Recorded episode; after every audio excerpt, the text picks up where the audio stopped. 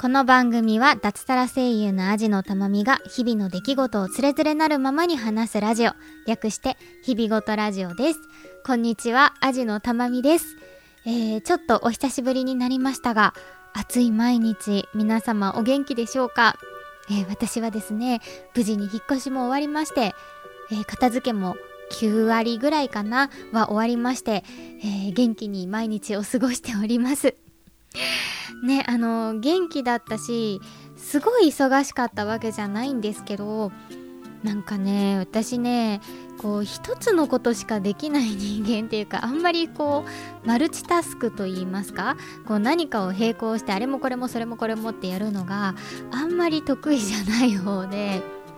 なのでねこう部屋がこう自分が心地よくというか心穏やかに住めるぐらいまで片付いてないとなんかこうそれ以外のことをやる気になれなくてなんかパワー不足というかなんかうんそれ以外のことをやるパワーが全然湧いてこなくて。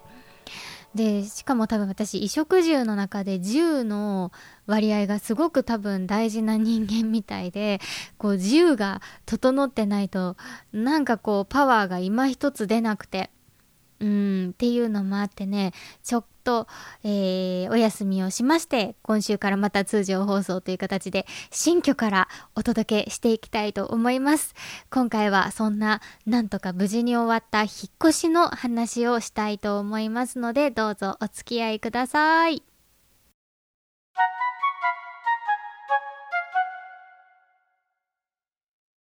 はい。え今回はね、多分ね、なんかまとまりのない話になります。うん、じゃあ普段はまとまりがあるのって聞かれるともうグーの音も出ないわけなんですけど その辺はスルーしていただいて、えー、思いつくままにちょっと今回のね引っ越しで思ったことだったりあった出来事を話していこうかなと思っております。えまずですね今回もね前回かな前々回かなお話をしましたが、え引っ越し業者は引っ越しの酒井さんにお願いをしました、えー、もうね完全に信頼していて超推し引越し業者であるという話は前回もしたと思うんですけどいやーね今回もね素晴らしかったですようん、ちょっと引っ越し代をけちりまして、こう、なんだろう、この時間に来てもらうとかじゃなくて、1時から5時の間で、えー、来てもらうみたいなプランにしたんですけど、もうね、1時半ぐらいには来てくださいましたね。で、最初、その契約した時は、えっ、と、一番短いトラックを2つっていう話だったんですけど、短いトラック1つと、あとそれより長い、ちょっと大きめのトラック1台で来てくださってあれ？言ってたものよりちょっと詰めるじゃんみたいなね 感じであの来てくださいました。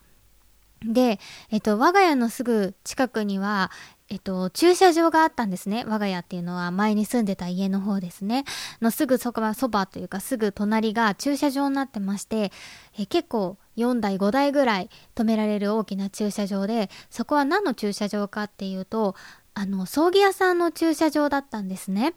でその葬儀屋さんの駐車場に、えー、酒井がそこにトラックを止めたいと思ったらしくてですね、えー、その葬儀屋さんのところにわざわざ行きまして止めていいかっていう、えー、許可を取りまして、えそこに止めてっていう形でね引っ越しをしていました。あそういうのってあなんか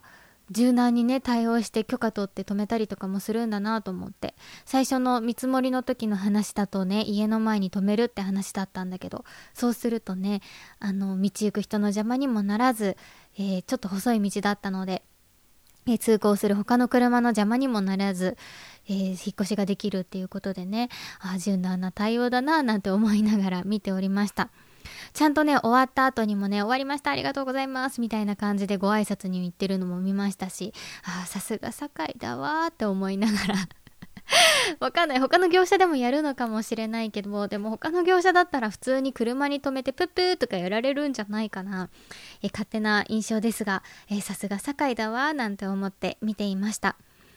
もうそれはそれは暑い日でですねあの炎天下の中での引っ越しだったんですけどもうねマスクが透けるほど汗をかいてなんですけどこう疲れた様子とか嫌がる様子とか見せずに、えー、最後まですごく爽やかに丁寧に引っ越しをしてくださいました。で、あのー、いつも通りね、いつも通りっていうか前回同様ね、あのー、お心づけをちょっと渡したんですよ。そんな大きな金額ではないんですけど、お渡しした時に、そのリーダーみたいな方にお渡ししたんですけど多分ね悪いリーダーの方だったらこうシュッてこうね胸元に入れて自分だけの分にしちゃうこととかもできるなと思ってなるべくこう他の方がいる時に渡そうとか思ってたんですけどそんなの全然ねあの杞憂でして。えー、渡したらすぐにこうみんなに「いただいたよ」みたいな感じで「いただきましたよ」って言ってみんなが「ありがとうございます」みたいな感じで もうね爽やかに、えー、挨拶をしてくださって。もうでその後なんか10分間だけあの何でもやりますよみたいな洗濯機設置だったりとかなんだろうなんか電気つけたりとか家具動かしたりとか10分だけなんかやりますよみたいなサービスがあるんだけどそれもねあのー、なんだろう、なんかやりますよみたいな感じだったんですけど、いや、あまりに申し訳なくて、感謝の気持ちをね、込めてね、いや、10分間休んでください、ありがとうございましたっていう風にね、えー、お伝えして、えー、その日は終わりました。なんかね、なんだろう堺の人たちってなんか本当引っ越しをしてる間嫌な顔とかしないんですよね。うわこんな大きいの当たり前なのかな。でも絶対なんか本当に安い何もない引っ越し業者の人だとすごい疲れた顔して運んだりとかでこっちが本当に申し訳なくなっちゃうような感じだったりがあるんですけどそういうのが全くなくてもう本当にずっと爽やかででなんか雑談とかも結構してくれていやなんか前のとこ結構広かったんですけど引っ越しちゃうんですねみたいな感じで僕近くに住んでるんですけどここいいっすねみたいなでもこの間更新したばっかりなんすよみたいな感じでね 話しかけてくれたりとかなんかそんな雑談すら楽しくてねあもし次もね引っ越しをすることになったら、えー、酒井さんのお世話になろうと、えー、さらにさらに心に決めました。でその営業さんが来た時になんか頼まれたことがあってなんかなんか多分提携してる会社かなんかでこう電気ガスと水道はないか電気ガスとかインターネットとかあと水のレンタルとかそういうのの営業会社にあの連絡をさせていいかみたいな紙があってそれをね記入していただいたらそれいいよって言ってくださったらお安くしますみたいな感じで言っていただいて別に契約しなくてもいいんでみたいな感じで言われたので私はケチなのでねあいいですよって言って、えー、その営業していいですよっていうのを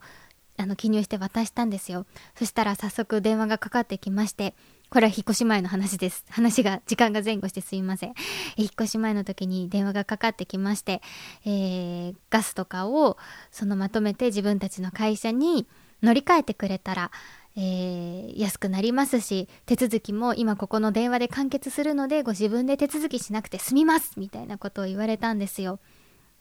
でもなんかこうよくよく聞いてみると話がおかしいんですよねなんか他の今東京ガスで私はまとめてるんですけど東京ガスさんだと、えっと、今調べたんですけど電気の開通が引っ越し日の次になっちゃいますみたいな次の日になっちゃうので引っ越し日の当日には電気が通りませんって言われていやそんなバカなと思って。そんなことあるはずがないと思って別に立ち会いとかもないし電気はガスならわかるんだよ。もうわかるんだけどそう言われていやこれめっちゃ怪しいと思ってもう秒で断りましたね。そうなんかそんなね怪しい営業とかも結構あってあなんかこれはなんかこのまとめて楽ですよとかこっちでやるんで楽ですよとかその私のそのインターネットのやつもこっちでやるんでって言って解約料とかもなんかあるんですけどでもなんかキャッシュバックを3万円するんでそれもチャラになりますでなんだっけ引っ越し手続きもの工事費もなくなりますみたいなことを言うんですけどどういうことかと聞いてみると一回解約して新規で入り直すみたいな話なんですよね。でうーんでその後自分で調べてみたら今なんか工事費無料サービスみたいなことをやってて自分でやっても工事費かかんないじゃんみたいな話とかもあっていやいや危なってなりました。ほんとねああいうのってよくちゃんと話を聞いて自分で調べて判断しないと本当に怖いなって思いました。あのしかもあの営業の人の話してる内容って本当に何言ってるかよくわかんないよね。多分なんか原稿かなんかを多分つらつら読んでるからなのか何も聞こえてこなくてなんとかかんとかかんとかですごくあのまとめてお手続きできるのでお客様のご負担がなくなるということなのですがよろしいでしょうかっ言われて何がよろしいのか全然わかんないの。え、それどういう意味ですか？って聞いたら、そのちょっと前から読み直されて何々何とかかんとかでおまとめでとっても楽になるということなのですがよろしいでしょうかだから何がよろしいか聞いてるんだみたいな。もうねほんとね面白かったですね。え無事にそんなのは断りましてえ自分で手続きをしましてえ無事に引っ越しができました。でですね新居に着いたわけですよ。で割とスケジュールがねカツカツだったのもあってその最後に内見して申し込みをした時から引っ越し当日まで一回もこの新居に来られなかったんですよ。なのであの前の時話したかなツイッターで言ってたのかなあのすっごい玄関の壁紙がもう本当に嫌だったんですよ。もう本当に嫌いな感じの壁紙で、なんだろうな、そう、前話したね、これね。あの、昔の壁が、昔のカラオケの壁紙みたいだったっていう話をしてて、で、あのオーナーさんにねあの相談して張り替えをするっていうことになってたんですけどいやどんな色になってるんだろうととはいえもっと嫌いになってたらどうしようと思ってまあ最悪自分で剥がせる壁紙ね貼るしかないよって思いながらねこうドアを新居のドアを開けたわけですよ。そしたらねもうねめっちゃ好きな感じの壁紙になってて。うん、今回ね家の壁紙が基本的に和室を除いてグレーなんですよ。うん、何色？薄いかな？濃いかな？ちょっと中間ぐらいのグレーの色の壁紙なんですね。でそれ自体は好きだったんですけどで玄関が白でなんか変な模様の入ってる壁紙だったんですごい浮いてたんですけど他の部屋よりワントーン明るい、えー、壁紙になってましてグレーの壁紙になってていやねほんとね好きな感じになってたんですよ。もうね泣きそうなぐらい嬉しかったですね。もうありがとうオーナーみたいな。もうあなたのセンスを信じてるみたいな感じでほんとね、好きな感じの壁紙になってました。いや、ほんと幸せ。毎日玄関から入って廊下を見るたびに幸せ。で、この家は、実は前の家よりちょっと狭いんですよ。狭いんだけど、なんかね、前の家より収納がたくさんあるの。え、前の家は本当玄関入ったらすごく小さい靴箱があってもうそのままリビングっていう感じだったんだけど今度のお家はちゃんとなんか玄関みたいのがあってそこに靴箱と上にも収納ができたりとかあと台所はなんかもう使い切れないぐらいえここに冬物入れちゃうぞっていうぐらい 収納があってなんかあと床下収納とかもあってすごい収納がたくさんあるんですよ。であの、押し入れも前より、前は、前より狭いんですよ、横幅は。なんだけど、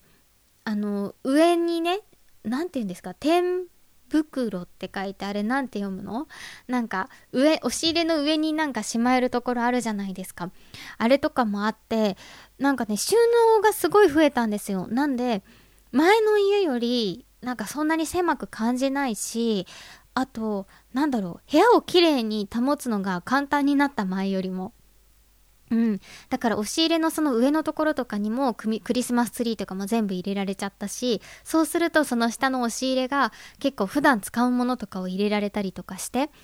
なんかね、前の家より狭いんだけど全然狭く感じない？っていう感じになってますね。で、部屋の雰囲気としては、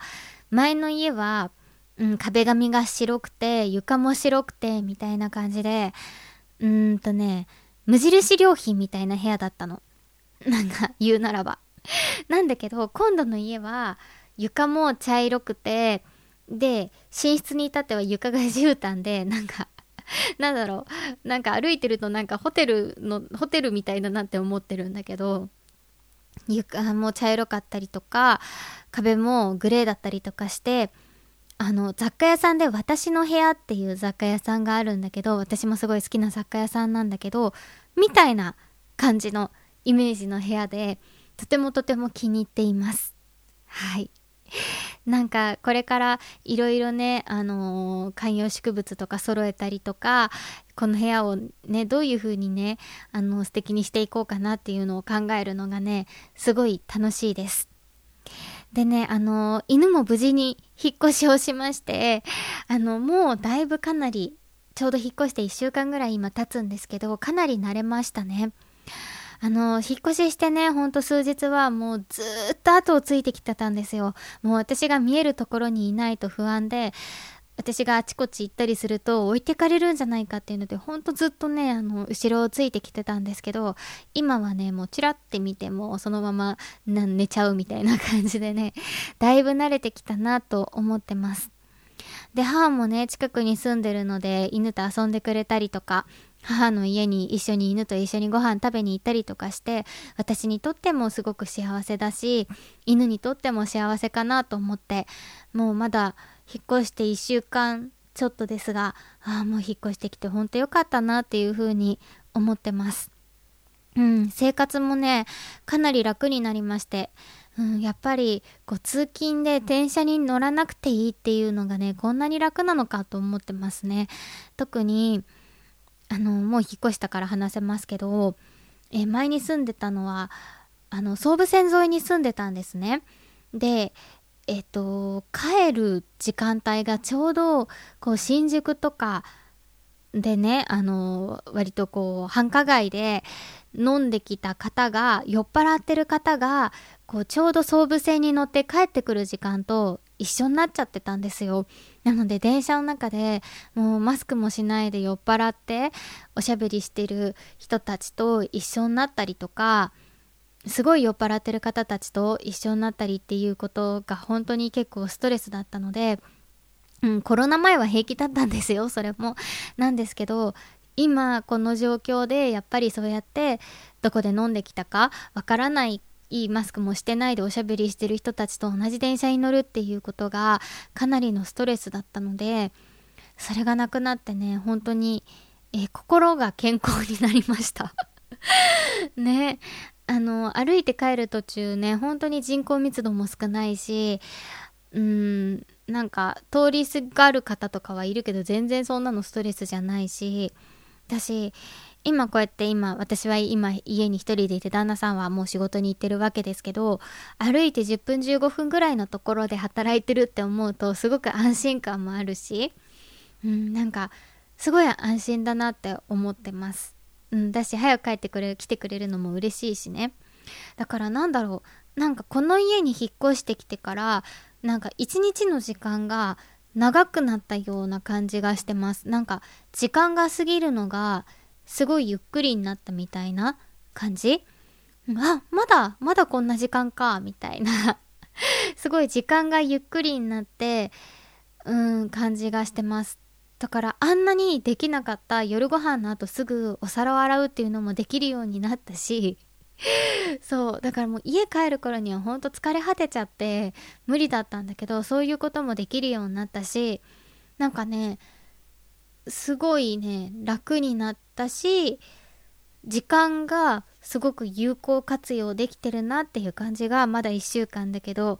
しています。うんそんな感じです。私もあの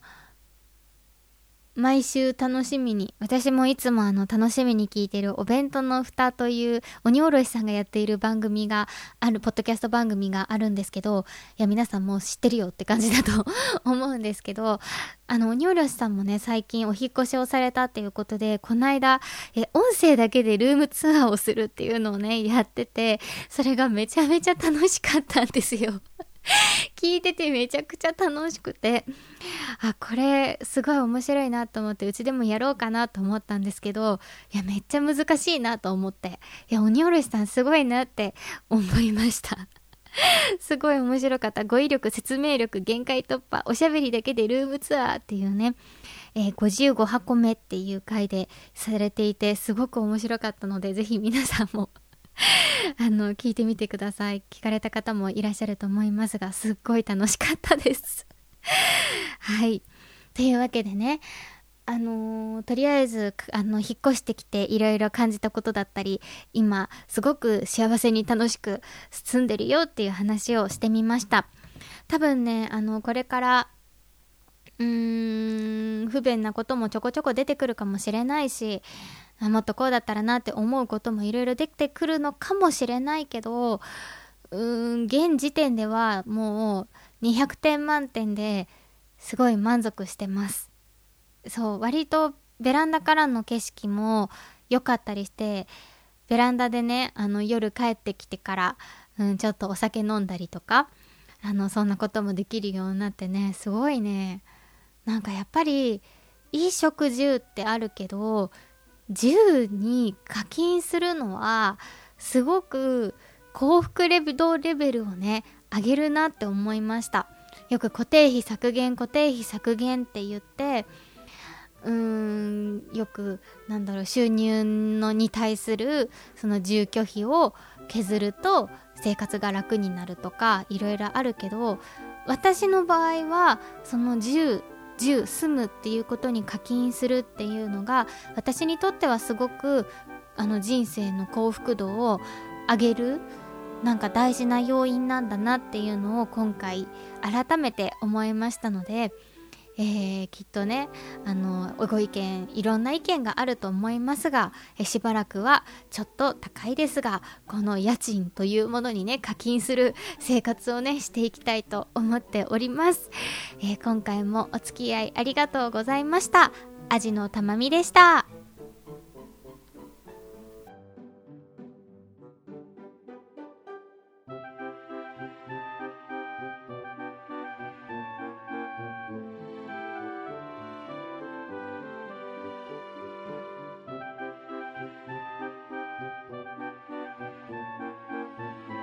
日々ごとラジオでは感想お便りを募集しています。宛先は日々ごとアットマーク gmail.com hibigoto アットマーク gmail.com またはブログのメールフォームからもどうぞ。ツイッターハッシュタグひらがな4文字で日々ごとでもお待ちしております。最後までお聞きいただきありがとうございました。